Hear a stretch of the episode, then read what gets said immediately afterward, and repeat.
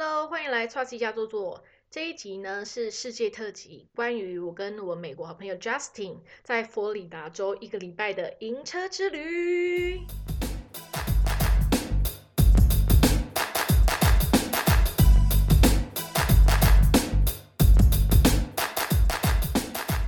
Hello，大家好，欢迎来到 t r u s t 家坐坐。这一集呢是关于我在美国迈阿密跟我的好朋友。那一个礼拜的迎车之旅，我先来介绍一下我这个好朋友是谁。不知道我的 podcast 的朋友、听众们有没有听过我的讲座的？就是像是世界特辑，或者是在讲呃，在纽约的时候，就是这个朋友呢，是我十年前，二零一零年哦，不止哦，十二年前的时候，我跑去纽约 working holiday。不是 working holiday，自己讲 working holiday，其实就是我用面试签去待了半年，然后我自己去打工，就是其实是打黑工这样。这关于在纽约打黑工的事情，在前面几集很前面的 podcast 就有讲过，特别在讲纽约的那次的经历。所以你们想要知道那个经历的话，你们可以去往前面听。应该那里面也有讲到 Justin 这个人啊，但是我怕你们是新朋友，然后你如果也懒得回顾的话，那我介绍一下我的这个朋友，他叫 Justin McDonald，没错，他就叫麦当劳。然后我跟他认识是因为我那时候在那个我同时打黑工了几份工作，然后做最久的一个就是在 Downtown，现在已经没有开了的一个珍珠奶茶店，在曼哈顿的下城，就是那个离 East Village 很近的地方。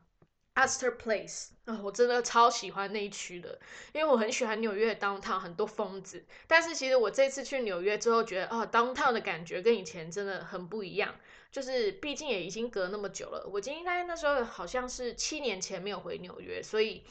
今年再回去纽约的时候，就觉得哇，完全不一样了。可是我很喜欢的纽约的感觉，现在在 Brooklyn Brooklyn 里面还是会有。好，这个应该就是喜欢纽约人应该会知道我在讲纽约的风格路线。好，那这个 Justin Justin 呢，就是我那时候在珍珠奶茶店工作，然后每一次他就很常来，因为他很爱喝珍珠，他很爱 Top Tapioca 这个东西，但是他喝的很奇怪。他有喝什么西瓜冰沙加珍珠啊，然后他也喜欢喝咖啡拿铁加珍珠，咖啡拿铁加珍珠其实比较合理。然后反正，但是他们因为他很常来，他应该是在那附近工作，所以呢就是常常看到他，而且他真的长得太帅。我跟你讲，他现在更帅，有很多有看我的 Instagram 上面照片的人，就是都会惊呼哇，他怎么那么漂亮？他真的就是漂亮哎，因为。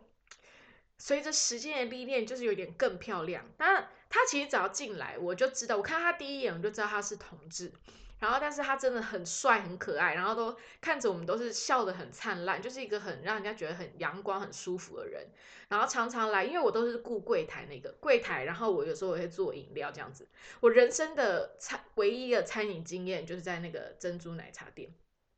然后，哎，不对，我这次去美国的时候，其实有在我朋友的工作。那边打个打一个零工，但这个 detail 我就不想讲，因为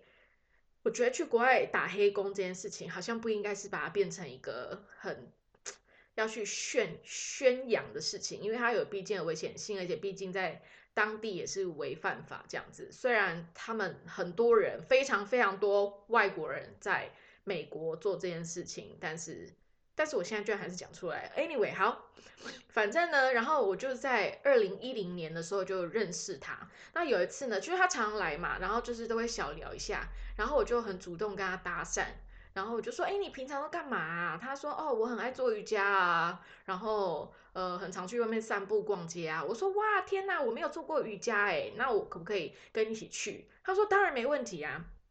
然后就我们就真的留了联络方式，然后我们就真的一起就去一起去做瑜伽，然后也是我人生第一次瑜伽体验，就是跟他在一起。然后后来我去我们去做瑜伽的那个地方哦，它就在我们店的同一条路上，那个地方叫做 Yoga to the People，Yoga to the People。这个 Yoga to the People，在我今年再去的时候，我发现它被拍成了一个纪录片，因为 Yoga to the People 的 founder 老板。他居然借由这个做瑜伽的组织，组成了他自己的一个邪教，然后后来被踢爆，就是他有很很性侵啊，或者是虐待，就是里面支持他的人，然后还成为了一个纪录片，在 HBO 上做的一个纪录片，about cult 就是邪教的东西。如果有兴趣的话可以看，但是因为我们我只是去跟他去那么一次，然后也没有，当然也没有深入，因为他可能被他列入为，听说被他列入为他旗下的都是那种金发啊、金发辣妹那种。然后我我没有去看那部纪录片，但是有兴趣的人可以去找一下。就没想到，天哪，这个就是我第一次人生第一次瑜伽经验这么美好，而且我觉得我这辈子的瑜伽经验都没有再比那一次还要更好。原来那个地方的后面有这么多黑暗的一幕，就是很好笑。然后反正呢，我们就一起去做瑜伽，然后他也跟我分享很多，从从他的视角，因为其实我那时候才几岁啊，我那时候才二十三岁，然后所以。二三岁其实对，在如果你是欧美的二三岁的话，其实你就是一个很成人的人。但是我觉得在台湾的二十三岁，就是刚大学毕业，会觉得就是好像才刚开始。你们是吗？就是我会觉得我大学毕业那一天，好像我才开始真正的学习怎么当一个成人。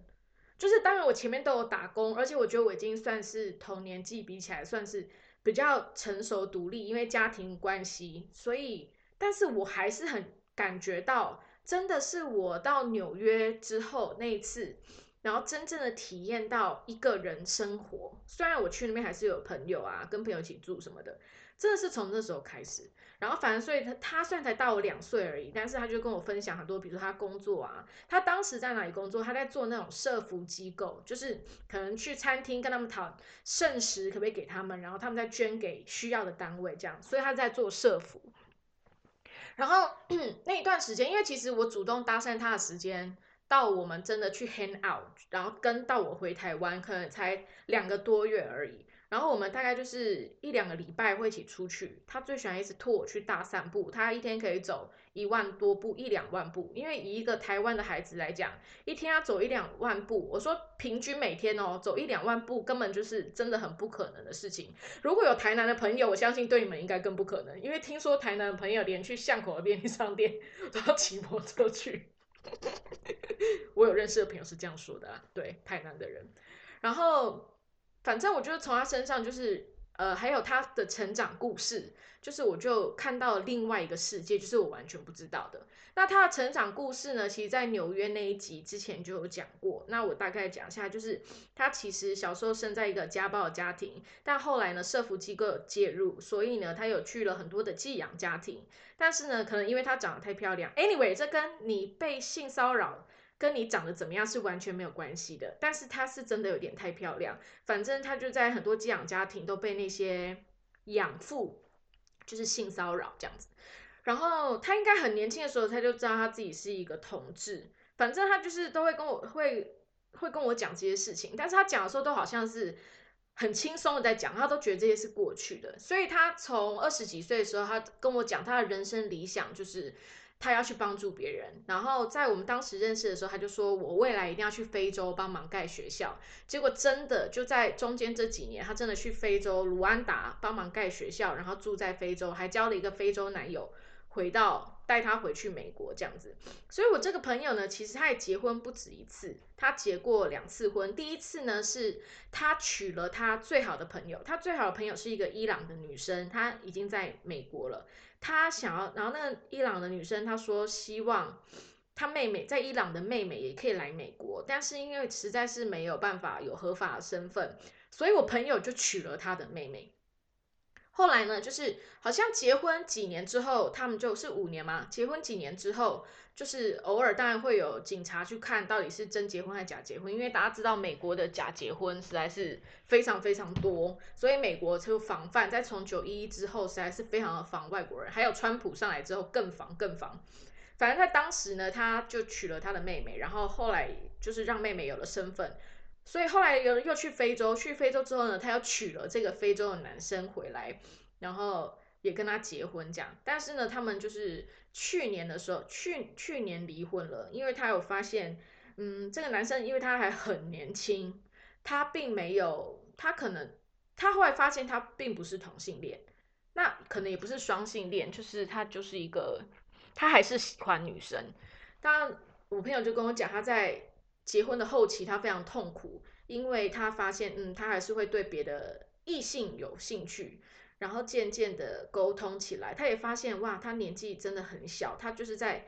找寻自己人生的目标跟意义，应该在了解自己的一个过程。毕竟才十几二十出头。所以后来呢，他就跟他离婚了。他觉得要让他自由，这样他也自己度过了，就是你爱一个人，就是有点失恋的感觉吧。但是他说他在后面，就是他们离婚之后，他们反而反而变成了很好的兄弟，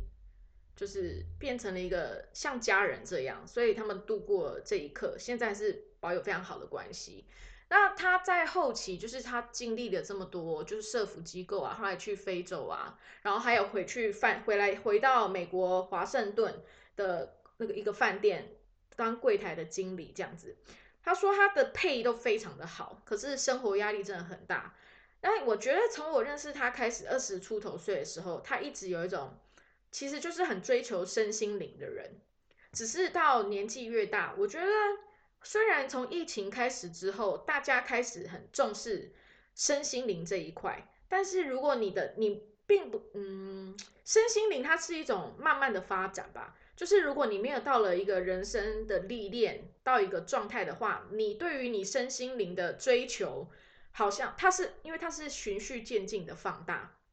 到你得到最后的舒服。就我觉得身心灵有很多人在说，就是其实我也。因为可能太多人在说，所以我对于身心灵，就是以身心灵为主强调的很多的事情，我会开始有点害怕，就很像文青这个单字，就是哦，这个是文青，这个是文创，就是我觉得开始用这些东西来包装一些事情的，你们懂吗？就是我开始会有一点觉得很奇怪，然后还有再加上，如果这些人。不是我真正认识的人，就是我没有看过他的生命历程，跟他怎么待人处事的。其实我对于这样的商业包装，我会感到非常的恐惧。不知道有没有的人也跟我懂我的我在讲那个东西。但因为我认识他，我从他二十出头的时候认识他，然后我们中间这中间的话是隔了五年，我再见到他第二次，就是我后来去纽约带学生团的时候，我们又有碰面。我们又碰了两次，然后一样，但是我其实已经忘记那一次，在我心中的记忆其实很模糊。一样知道他就是非常的乐观，然后非常可爱。但是因为第二次我在跟他碰面的时候，有一次我是去一个在 MoMA，在那个 Long Island City 的 MoMA，就是一个就是现代艺术馆，它的二馆，然后有办夏天的派对，因为我带学生团去都是夏天，然后我去找他。然后他当时就是有用有有用药品，有用药物，所以我可以我会觉得这个人好像没有。虽然我们是在 party，我们在 party，我们本来就不能谈心，可是我感觉这个人就有一点距离，就是因为可能有用药，因为他用的不是 weed 这种东西，就是用的是比较化学的。他当时他可能很沉浸在那个状态里面，所以我会觉得我跟他有点距离，所以第二次的感觉反而很怪。但是我们终究就一直会传讯息，保持联络这样。后来呢，一直到就是因为一直保持联络，所以我们才约好这次我刚好去美国，然后他又要开着他的银车。环美国一年半到两年，然后刚好他是往南走，因为他想要避冬嘛。那我人是在德州，但是呢，因为他的路线呢，就当时本来要约在德州一起玩的，因为德州有很多很棒的露营的地方，很多自然景观。德州呢，它的下面就是墨西哥了，所以它有很多很棒的国家公园。但是因为我的时间赶不上他，所以我跟他就约在纽约的下面，佛罗里达，然后我飞去佛罗里达跟他碰面，这样。哦，我真的很期待，因为我们就是讲了两个月，然后再就赶快把它定案，这样我赶快订机票，然后我就讲，我们就安排了一个礼拜的时间我去找他，因为其实，在营车里面旅行，我觉得我是一个找旅伴就会有点害怕的人，就是我觉得旅行哦，旅伴超级重要，超级重要，最重要就是旅伴，其实去哪里反而不是重点。是你的旅伴跟你有没有在一个线上，那才是最重要。所以我自己旅行的时候，除了我超级超级超级超级要好的朋友，就是要好到你们什么话都可以直接说，就说哎你很脏哎，然后你也知道这个人他会他不会觉得他会知道说哦干好我很脏，所以我现在要去收拾一下谁觉得很脏的，或是他说哎你这样子东西都乱丢，还要哎你这样子一直呱呱叫，我这样排行程你这边呱呱叫很烦哎，就是可以都可以直接这样说的人，这才会是就是最好最好的朋友，因为大家懂对方。就是讲的一些话，其实根本不是要攻击你这个人，只是单纯在说，哎，我们现在在一起这个空间，我们应该要互相配合，要可以这样的人。但是我觉得大部分人都是可以这样，可是每一个人能够接受别人用什么样的方式去跟他表达，那就是所谓的你们的交情到哪里。因为两个人可以成为好朋友，可以成为好朋友的人，除了可能在价值观上面很接近，还有在待人处事上面其实也是很接近的。然后除了就是最好最好的朋友，然后跟男朋友，因为我在我的两性关系里面，我的男朋友一定要是我最好的朋友。如果他不能是我最好的朋友，我为什么要跟他在一起？就是我记得好像什么艺人有讲过什么，如果你想要最好的朋友，那你去跟好朋友就好了，男朋友就是谈恋爱的对象。但是这是没有错。但是如果我的男朋友他可能不用是我世界上最最最最最最好的朋友。可是他一定要是我的好朋友，就是我们有很多我们在生活上面，然后我们在聊天上面，然后我们在很多价值上面，我们不一定都要一模一样，但是我们要可以分享，而且我们可以听懂对方想要表达是什么，甚至对方会给你不同角度的想法，让你更去思考，说对，其实也是可以是这样子讲的，就是所以。我一般我是就算是营车旅行这么诱惑我的事情，如果不是因为跟他，我是不可能去的。就算那个营车有多么梦幻，就算要去的地方有多么的梦幻，我都不可能会去的。可是你知道，虽然我跟他没有那种朝夕相处的友情，但是你就是知道，你就是在生命中，你就是会遇到那种。这个人就会是你的好朋友，就算我们在远远的距离，你就是知道他跟你有着相同的人生信仰，然后你知道他信仰的东西就是所谓的爱跟善良，然后跟很多我要可以开玩笑，然后可以讲很多很白痴的事情。就是你知道他就是这样的人，跟你是一样的人，所以我们就去了。然后，我们两个都超期待。但其实，在去之前，我有问他说：“哎，你不觉得很恐怖吗？”因为我是他第一个迎车的旅客，我是他第一个迎车骂吉。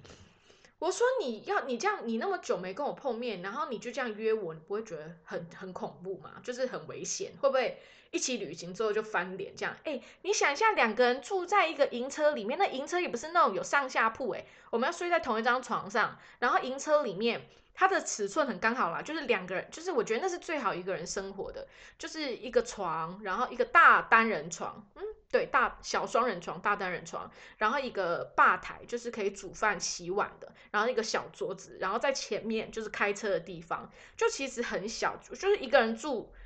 最好，但两个人住就是有一种呃，会觉得呃，你可不可以离我远一点？就是如果这个人不是你很喜欢的人的话，你真的应该会受不了。然后他说不会，他就是觉得我跟他是一样的人，而且他觉得我们都会有话直说。然后说好，OK。然后我们就我就背着行囊，背着一个后背包就去找他了。哦，我记得看到他说超开心，然后就是真的很久没见，然后。我就去佛罗里达，然后一到佛罗里达呢，我们第一天就是先去买菜，因为我朋友他是纯然的素，而且他不只是素，他是素到不吃炒过的东西，就是他是吃生素，完全不炒过、不料理的东西。然后我就说，我可能没有办法这样子。然后我在去之前，其实我就跟他讲过这件事情，因为我觉得。有的人可能他会对你不是吃素这件事，有的吃素的人他可能会觉得你不是吃素，然后你会来我这边车上用我的锅子煮肉，有的人可能会觉得很不舒服。但是我都有事先问过他，因为我觉得丑话要讲到最前面，你就是要知道人家的底线是什么。但是他就说没有关系，没有问题，要洗干净就可以了。我说 OK OK，然后我就去，所以我们第一天就去买菜，然后去佛罗里达的时候就发现，哎，这个地方很奇怪，为什么室内的人都不用戴口罩？他说，佛罗里达州它的规定就是讲说，呃，不可以有疫苗护照，疫苗护照就是犯法的。所谓什么叫疫苗护照，就是你们的小黄卡。好，因为在国外的话，其实很多地方都会检查。台湾会检查小黄卡吗？我是不知道，我只知道台湾是用实名制。好，但我听应该是没有检查小黄卡吧。然后然后我就觉得很奇怪，他就说，反正他就说，就是那边都是不可以，而且你也不可以要求你的员工一定要戴口罩，你更不可以要求客人要戴口罩，因为这在佛罗里达州，它就是一件犯法的事情。这就是就是每一个州，我就说每个州都有不同的法律，所以美国就很像很多不同的国家加在一起。然后第一件事我就觉得哇，也也很惊讶，但是我一开始觉得呃，会不会有点危险啊？结果去了两天就完全入境随俗，因为发现，因为我们去的地方就是避开迈阿密，我们在迈阿密北部的地方的几个海滩，然后还有去一些有树的地方。因为迈佛佛罗里达州呢，它其实就是靠海海边度假胜地，这应该大家都知道。那最有名的地方就叫迈阿密，但是呢，因为我以前去过迈阿密了，它是一个很商业化的地方，就是。很多有有钱的人，或是很多网美网红喜欢去，会去跑趴啊，然后会穿的很辣啊，然后在什么 South Beach 啊，在那边，就是那边的去的人的风格比较不是我们喜欢的，所以我们就避开那个比较商业区，我们就去比较多是那种可能就是那种退休的人他们住的地方啊，就是比较不在那么市区的地方就对了。然后我们前面几天呢，就是在海，都是住在海边。那海边呢？我们住的那个最常待的海边呢，叫做 Bambano Beach，Bambano。然后我们第一天就是买菜回去，就其实就晚，因为很晚了，所以我们就直接睡觉。但因为他的作息是十点到六点，就九点到五点这种这种时间，反正我就是硬跟着睡就对了。然后哇，憋尿憋超痛苦，因为车上没有厕所，然后很晚，我又因为我是一个很怕吵醒别人的人，所以我在床床上。我都不敢动，我就憋硬憋。但好险，就是当我憋到不行的时候，他起床了。哎，你们懂那种跟你很怕吵醒别人，但又很想尿尿那种纠结。然后重点是车上又没有厕所。其实我是可以，我重点是怕吵醒他啦，因为野尿这件事对我来讲是完全没有问题。有在露营的人，然后跟拜托我们常去什么。蒙古啊，印度，所以野尿啊，这种对我来讲根本就没什么大不了的事。而且我们住的地方就是很可以去野尿，就找一下就可以野尿了。然后反正，然后我们就去看了第一个日出。他说他在那边，他的整趟旅行就是超早睡，超早起来，然后去看弄一杯茶，然后去看日出，然后做冥想，然后再回到他的车上做他的早餐。他早餐都是喝。Green smoothie 就是用菠菜啊，还有各种，天哪，它的 smoothie，它的早餐里面加的各种。营养品我真的是疯掉，因为他不吃肉嘛，所以他必须要有蛋白质。他的蛋白质呢，就是从蔬菜还有很多的营养品里面去摄取。那那些营养品呢，都是有机的，就是都是一些我们可能知道或是不知道的，就是他会加一些，比如说奇亚籽啊，然后很多粉啊，那个粉我就不太熟了。然后加姜啊，加红枣啊，加菠菜啊，这样子去摄取他应该要摄取的东西。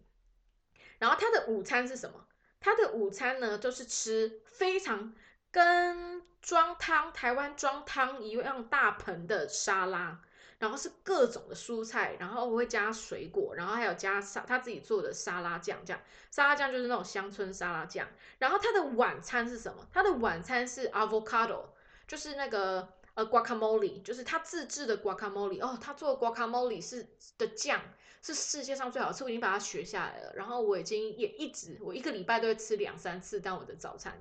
guacamole 酱加那个 tortilla，就是那个 corn chips，就是沾那个玉米片，但不是吃我们台湾的那种玉米片不是那个牌子，你知道那个三角，我忘记那个牌子了。反正就是调味很重，它就是也是吃天然的。因为呢，他的最好的朋友就叫 Trader Joe，就是美国有名的有机菜呃市场。哦，里面有很多好物这样，但是单价也比较高。然后我就是都会跟他去 Trader Joe 去补货，然后他买的蔬菜啊、水果啊、avocado 全部都是有机的，因为他就是直接他常常就不洗了，这样直接拿来料理。所以他吃的，他每天都是吃一样，每天都吃一样，很特别哦。一个人去外面留，就是在开着他的营车，然后每天去不一样的地方的人，但是他的三餐吃的是都是一样的。然后我会跟着他一起吃早餐跟晚餐，但中餐呢，我就会吃，比如说有肉类啊，或者是自己煮我煮饭啊、煮面啊，自己来吃这样子。哦，但是他带我去看的第一天的日出真的太梦幻，因为我们去的隔天居然下雨了，但是就在下雨之前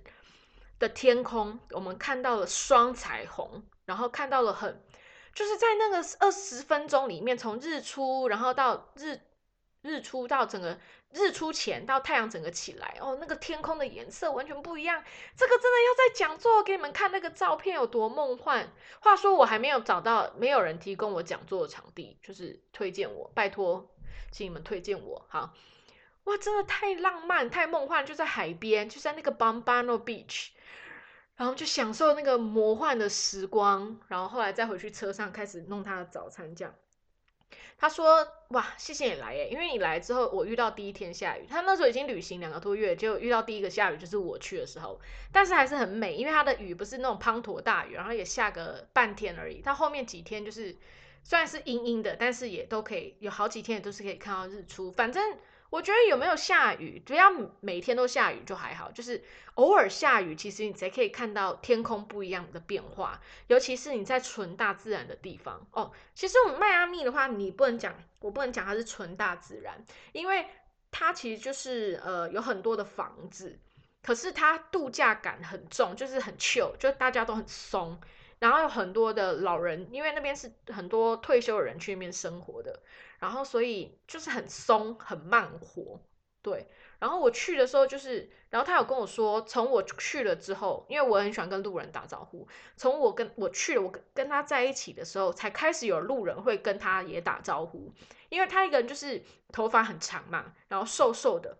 然后因为他在那边都晒太阳，所以就是黑黑瘦瘦的，然后穿着那种。你知道同志最爱的露侧露侧胸露侧边的侧腰的那种超深的的那种背心，然后加短裤，然后拿着一杯茶，然后一大早这边走来走去，就是很多人可能一些退休的人，因为在佛罗里达州其实很多是共和党的人，就是当然我们不能说所有共和党人看到呃可能他们不熟悉的人，或是看到有一种呃可能同志气息的人，就会比较 re 他们的。行为会比较负面，也不一定哈，不能用人家的信仰来判断这件事。但是确实，他就说我不在的时候，他一个人走在路上，大家对他的眼光是会觉得有点奇怪的。然后我说哇，原来是有这种事哦。然后他还跟我分享说，就是因为我们常常会开到不同点，然后可以去看景观啊，就是反正我们就是可能看海的地方啊，看森林的地方，我们就常就是开着门，因为很小嘛，很小，你还这样门关起来很痛苦。然后常常会有路人经过啊，然后有的人就觉得，哎，可以看一下你家吗？然后也会有人露出，通常是年纪比较大的人会露出一种疑惑感，因为呢，这件事也是我跟他去旅行之后才知道，因为我一直觉得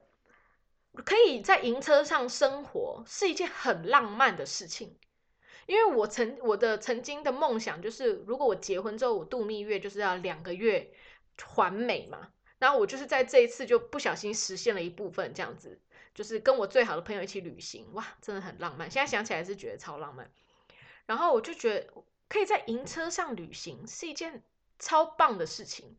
然后结果他才跟我说，其实有很多人会觉得你住在车上，你就是一个 homeless，就是他们觉得你就是一个类似流浪汉这样。然后我就觉得 why，我超不懂的。然后因为然后我再回想起这个 why，其实从我看的那一部那个 nomad。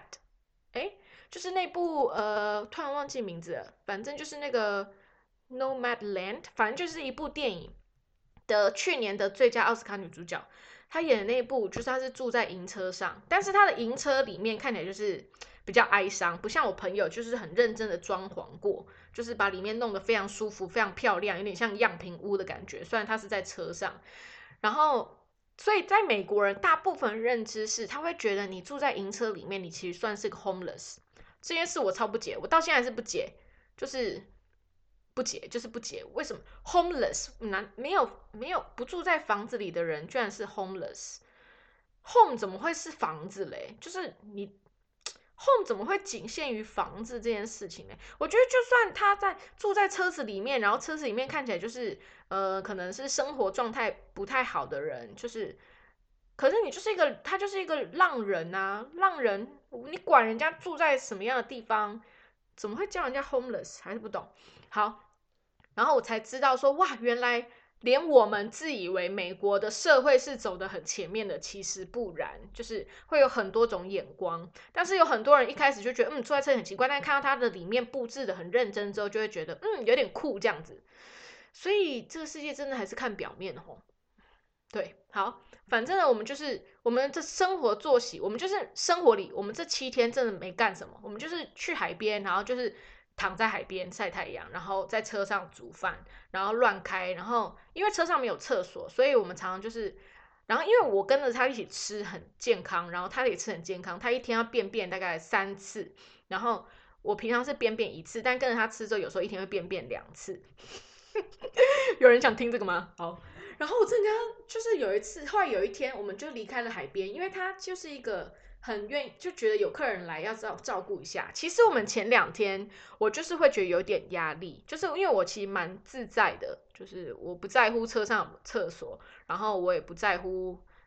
就是我不需要什么啊，因为我就觉得哇，可以看到这些景色，然后跟上这趟旅程，就觉得太幸运了。但是我可以一直感觉到他很努力，想要为我设计行程，然后他一直在乎你有没有开心这样。但问题是，我就是很松啊，所以。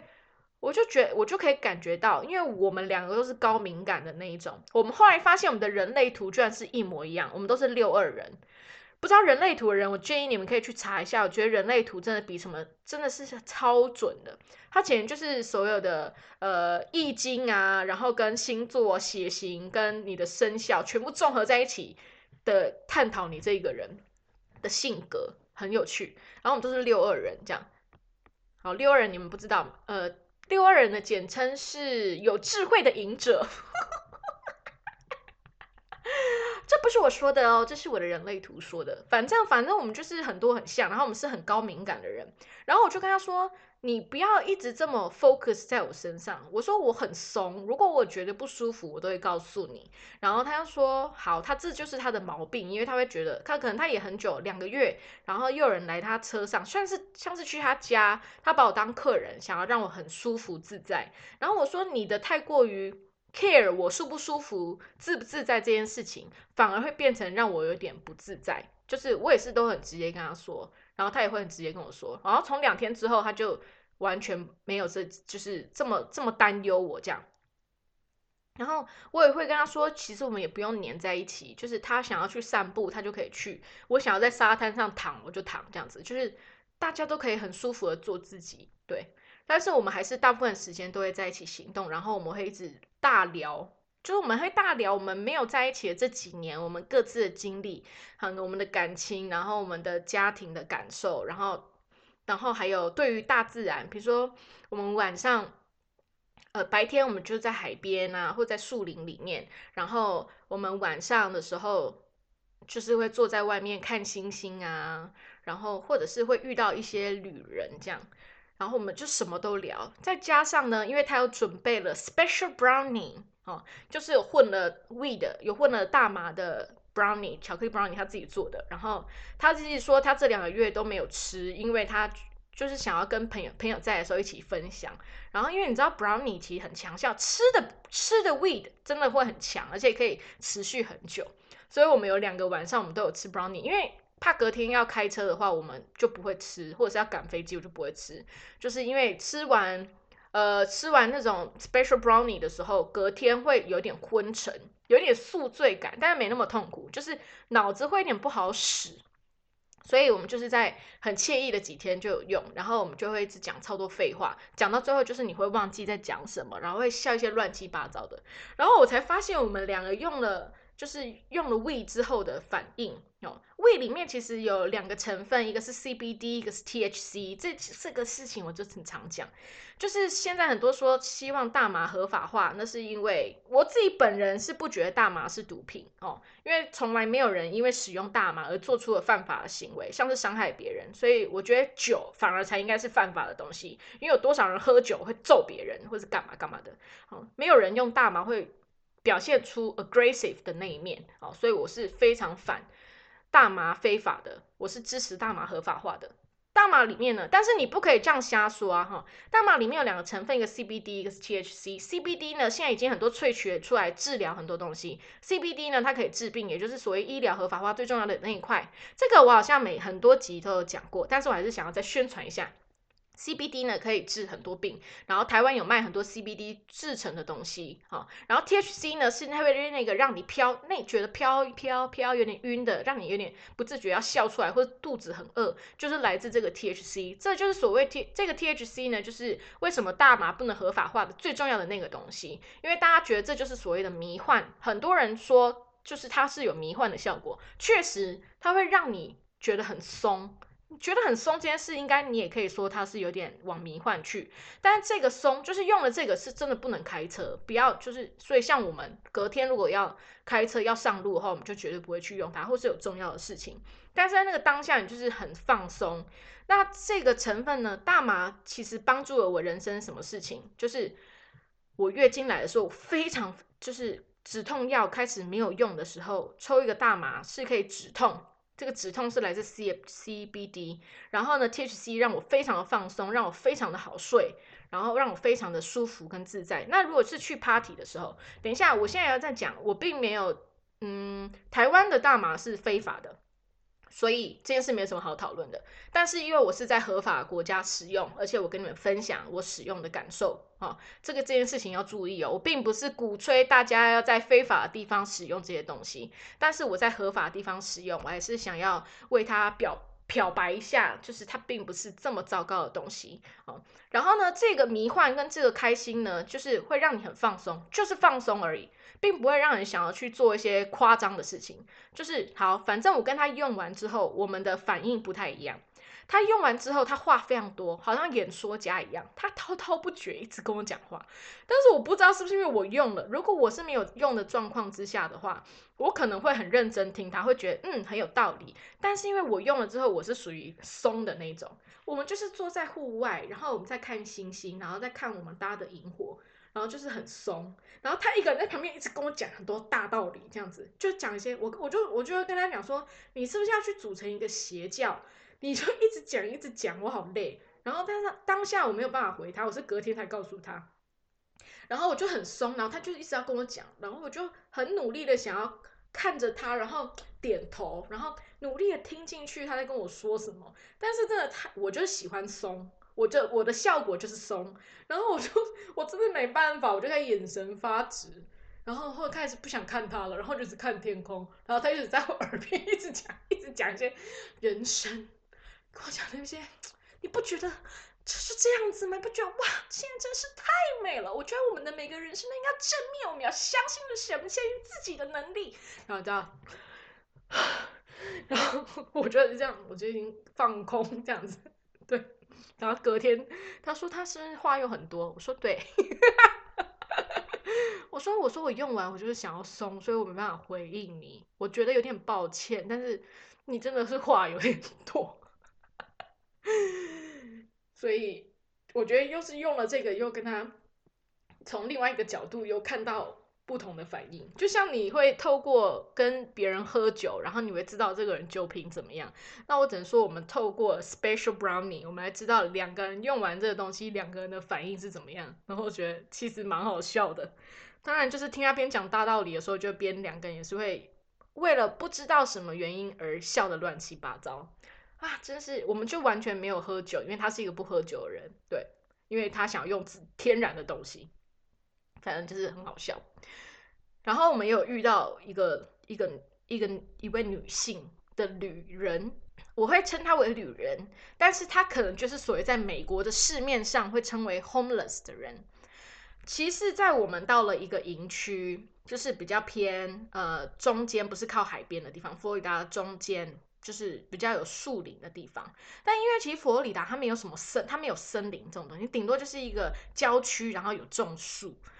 然后我们他就是为了想让我看到不同景色嘛，而且那阵子又下雨，我真的是是怎么样带了很多雨来，所以我们有两个晚上呢住在，哎，我们有三个晚上住在不是看海边的地方，然后其中就是住在一个，就是其实都是住在人家家哦，就是他们有很大的草，我跟你讲，美国真的是除了那些大城市以外，真的是地大人稀耶。就是住在他们家的后院这样，然后那个后院真的很大很大，那个公园这样。然后我们那次就住在一个，就是我朋友，我刚打了一个嗝，抱歉，住在人家家后院，然后我们车子就可以开进去。那那个地方是可以搭帐篷的，但是因为我们有车子嘛，我们就不需要搭帐篷，住在车子里。那那也是我认识到一个，也是我我一直很想分享这个人的故事，但是我一直没有勇气，可以讲没有勇气嘛，一直没有。还没有准备好去分享他，因为这个人他带给我，我不知道他他带给了我很特别的感受，然后那个感受是我当下没有办法去说的，就是，但我觉得我现在应该可以去分享一下，就是这个姐姐呢，是我们就是在那个人家的大后院，然后停车在那里。然后我们就是白天就是在附近散步，它其实它没有什么森林步道这样子，然后它就是一个小，它有养一些动物，像什么迷你马啊、跟鸡啊什么的，然后反正很简单啦。那我们就散步，然后就发现我们车子后面那一区有很多生活用品，就零散在地上，然后有桌椅，然后还有直播灯，而且奇怪，这种地方为什么会有这些诡异的东西？然后就嗯很纳闷，结果后来呢，下午的时候就发现有一台车停在那边，然后就看到一个姐姐，一个白人的姐姐，然后就我就会去，因为就去就会打招呼嘛，然后就是她噼啪跟我聊天，然后但我也忘记噼啪跟我聊什么，反正我就觉得哦她好热情，然后噼啪讲了好多事情。然后就嗯嗯嗯，听完之后呢，就是跟他说好，那我们再就是待会再见这样，因为我们就住得很近，他车停我们很近，这样大概十步距离而已，而且又没其他车，所以很空旷，就是你只要往后看，基本上我就可以看到他。然后后来晚上去上厕所，因为他有附那种就是小间的厕所，想说人家都有附，也不好意思随处屎尿这样，然后就会经过他，然后就发现哎，他在车后面直播哎。而且他的座椅上他会铺 LED 灯啊，然后又有直播，就是那个是完美直播那种哦。然后他就看着他手机这样，然后想哇哇这个很浪漫诶，就是哇他要这样子边在路上旅行吼，然后边直播，就是这个人生好像也蛮有意思的这样。然后就看他直播就没打扰他。然后隔天早上的时候呢，我就就去跟他聊天了，然后就跟我讲说，哎你要不要跟我一起玩泡泡？然后我说玩泡泡，然后就把东西给先拿出来。它就是那个有一个桶子，然后里面加那种泡泡水，然后用两条绳子绑在棍，用绳子绑在两只棍子上，然后他教我怎么去玩那个泡泡，就是很像街头艺人那种玩泡泡，但是比较简约版这样。然后他就教我怎么玩，然后我就跟他一起玩，然后看到他玩的时候，他就穿那个平口洋装，然后就是那种中年的肉肉的姐姐这样子，然后他就会跟着泡泡跳舞，然后看到他跟泡泡跳，因为他就很。你知道比较丰满，然后会有那种余韵，很可爱，你知道吗？就是整个人这样端端的，跟那个泡泡一起这样端端的，然后觉得好浪漫。然后因为我们的背景就是像一个小树林这样，然后哦，就是他后面是很像在森林里面的仙女，然后我就看到他，我就觉得好可爱哦。然后他就这么想跟我分享玩这些东西这样子。然后后来过一会之后，我就玩完了之后，然后我就回去，我们要准备可能今天要去哪里。然后变我朋友他去，Justin 要去上厕所。然后他回来的时候，他就拿说这个姐姐要给你的，他做了手作，拿一些藤编竹藤，我不知道，反正就原地取材。然后还有一个空气植物，他做成一个植物的那种像是家饰小屋，可以挂在墙上的，送我。他说那个姐姐要送你的。我说天哪，这个人怎么那么可爱？然后我觉得哇，好窝心哦。然后他也是跟我朋友聊了很多，因为 Justin 吧也是是蛮会聊天的人，而且他有个很很正面的 vibe，整个人的气场是很正面的。这样，就是我已经觉得我应该也算是跟路人，就是我也是很亲切的那一种，对。但是尤其是在户外，大家应该都是这种。但是我朋友他有更有那种，我就说他以后要组一个邪教嘛，所以他就是那种传教大师，对。然后就跟他聊很久。然后后来我们就后来就是说说吃完东西，我们就去再去海边玩。然后他就说，我觉得我们晚上应该可以多一点时间跟那个姐姐，因为从在跟他聊天的过程中，会觉得他就是一个很想要跟人家分享的人。我说没有问题啊，我也觉得跟他就是讲话，觉得他很可爱这样子。然后我们晚上就回去，很自然的呢，我们就去找姐姐，然后我们就跟那个姐姐一起搭萤火，就是弄一个小的火堆这样子，然后大家一起去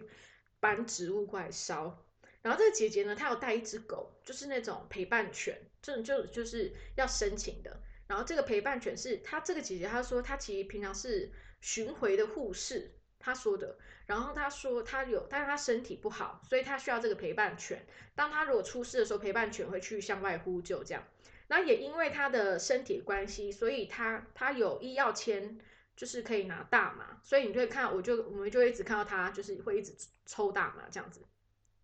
那也没差，然后他也会喝酒，然后就跟我们分享故事，就说，呃，他遇到了一个男人，他单身很久了，但是他在网上认识到一个男人叫 Mark，然后这个人给了他新的生命。然后我朋友又跟我说，就是他之前自己跟他聊天的时候，从他的口中听出他的女儿应该是过世了，所以他自己出来旅行七八年，就是开着那台车，带着他的狗，然后到处旅行，然后可能还有工作，然后还有直播。对，后来他又给我看他 TikTok 的账号这样子，然后就觉得嗯 很有趣很可爱。然后就是他有讲很多，他讲说他自己出去旅行，然后他有他他很讨厌川普，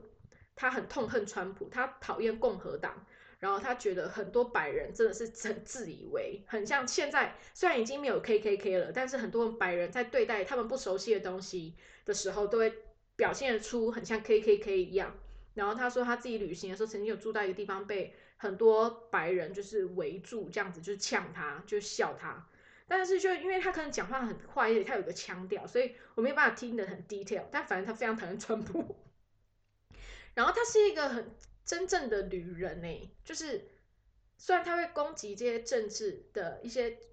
政治，其实就是生活，就是攻击一些事情，但是可以感受到更多对话里面是他非常喜欢。大自然，他很喜欢这个地球，他很喜欢这个世界，他很享受他在路上的感觉。然后他很有爱，他很爱他现在的男朋友，他觉得他遇到了让他人生有崭新的希望的人。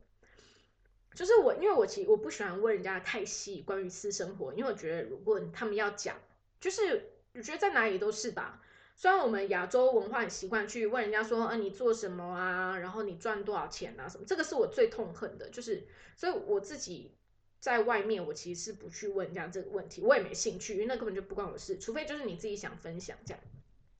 然后聊一聊之后呢，就是我有喝他的酒，因为我朋友不喝酒嘛，然后那个酒真的很烂，就是那种超市然后摆很久 那种，但是没关系，因为我们很开心，在在萤火的，在萤火旁边围着坐。然后听他放的音乐，就后来呢，他就去拿了拿了他的道具，他表演的道具就是他有那个 LED 大翅膀，LED 大翅膀就是翅膀，然后有 LED 的灯，所以在晚上 他可以穿那个翅膀，然后翅膀上连着杆子，所以他可以拉着杆子去挥舞他的翅膀，就在那个全黑的地方，然后我们就把他那边把萤火给关掉，然后因为除了萤火以外就没有灯嘛。他就在我们前面跳舞，然后因为我们在远方还有两户两家人，应该是在那边有搭帐篷，然后他们就是因为都暗的，所以他也有看到他们在跳舞，然后大家就为他欢呼这样子。然后我不知道那一刻我就我就大哭哎，就现在想起来不就我不知道我在哭什么哎，然后我就贾斯汀也不知道我在哭什么，我不知道我就大哭，因为我从。我跟他的一些对，其实我有忘记，就是我们的对话到底讲了一些什么。但就是我就在这个人身上，从他给我的感觉跟他的故事，我就觉得他是一个有受伤很多的人。但是他展现出来，可能在他这个年纪，可能他他有说他以前就是很糟糕的，吸毒啊什么的，酗酒啊，就是很糟糕的。所以他可能失去了家人等等，可能跟他以前的行为有关。但是现在的他是，他他好像，他好像又变成了一个少女，就是他返璞归真了，就是他想要活得最简单的样子，然后享受现在他在生命中遇到的事情。然后我就看着他在那边翩翩起舞，我就觉得哇，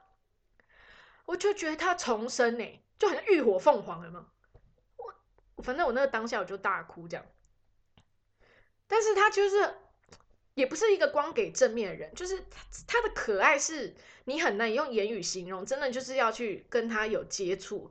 他甚至就是他就是属于那种做出了一些行为，如果有的人做出这个行为，你会觉得看他真的超恶心。比如说他会给我看他帮他男朋友口交的照片，他给我看他帮男朋友口交的自拍照，然后他说他会在他男朋友的老二上面那个绕 LED 灯这样，然后晚上就是他觉得会会录影，然后觉得很浪漫。就是这可能在一般人，你如果听到人家跟你分享这个，然后给你看照片，你该直接吐出来吧，或者是你会崩溃，或者尖叫说神经。但是从他行为，就从他这个人，他做出这个行为，你就会觉得，就会笑一下，但是就会觉得有点可爱。但我觉得前提是因为他给我看的那个有私密处的那个照片是干净的，是漂亮的，所以我觉得还 OK。对，然后只能谢谢 Mark，他有在处理他的私处部位。然后反正他就是一个很特别的人。后来呢？因为我们要吃晚餐了，就是刚才刚刚聊天，就是跟他一起玩一两个小时。我们后来也有穿上他的 LED 翅膀，他也帮我们录影，然后我们也是在那个草皮上跳舞。哇，那真的是我人生中觉得最美好的一个晚上的之一，好自由。我们两个就在那边跳舞，然后笑，我们根本不用 care，没有 care 任何东西。就这世界，Covid nineteen，金钱、欲望、挫折，那好像那都跟我无关。在那一刻，那些都跟我无关。我好像不在这个，我不需要活在这个世界里，我不需要活在一个别人怎么想我的状态里。哇，那天真的太美好了。好，后来就是我们就说我们要去吃晚餐了，因为也是蛮晚的。然后我们就就回去我们的车上，然后隔天一早呢，就是我就去上厕所，然后就跟他说：“哎，那你今天要干嘛？”他就说：“哦，我今天要走了。”我说：“是哦。”我说：“那那那我们等一下见，因为我等下吃要去弄早餐这样子。”然后我就回去车上，然后我们就弄弄早餐，我们又在外面坐了一下。结果后来后来后来 Justin 去上厕所，就发现要把车开走，而且东西都收走了。然后我们就说：“天哪，他走了，我还没有来说拜拜。”然后 Justin 又说：“这是 traveler，就是我们不需要一定要说再见的，就是我们在旅程。”哦，为什么我讲到他？你知道吗？我讲这件事，我就是从迈阿密回休斯顿，然后我堂姐来接我的时候，我就是只有我就是跟他讲这个人，然后我讲到我有点哽咽，然后我堂姐也在哭，我就是。但是我真的不知道哭什么哎，我现在讲我也不知道哭什么，就是这就是旅人，这就是一个地球的人，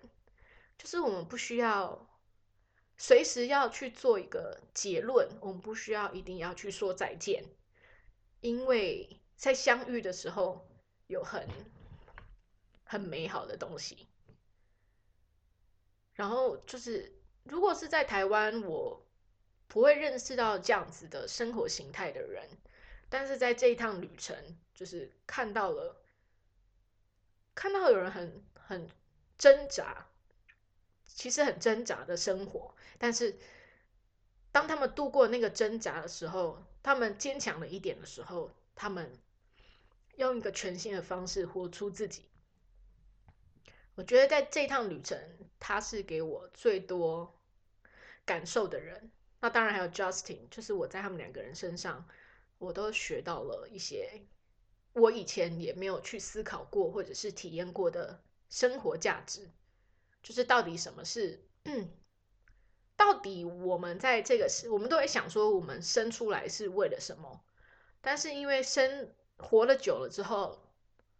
你可也不会得到答案，然后你可能也。不想花时间去想到底我出现在这个世界上的原因是什么，这个真的没有结论诶，这不会有答案。但是从他们身上再会重新去思考，然后会发现我们以前一直很在乎的所谓的别人的观感，所谓社会对你的期待，或者是你应该要成为一个什么样的人？在这趟旅程里面，我发现天哪，这些其实都不重要。觉得重要的是你怎么看待你自己，重要的是你怎么样对你的生命负责，最重要的是你怎么觉得很踏实的快乐。但那就是每个人的不一样。不过这就是我觉得营车旅行，虽然我们一路看的景色有海边、有树。也看了很多帅哥美女辣妹，然后体会到了完全不一样，好像就那一个礼拜活在一个梦幻的时空这样子。但是反而是我觉得我的好朋友跟我遇到的这位姐姐，才是我这一趟旅行里面最最美好的事情。啊，好啦，这一集就到这里，真的有够三八，好。那就预祝大家新年快乐，恭喜发财。好了，恭喜发财不是很重要，新年快乐比较重要，大家健康平安。然后呢，我们两个礼拜以后之后再见哦。我也快要回到台湾了，嗯，有点蛮期待的，因为我觉得最近的生产力有点太低，就是我是一个我是生产者，我没办法接受没有再去创造新的事情。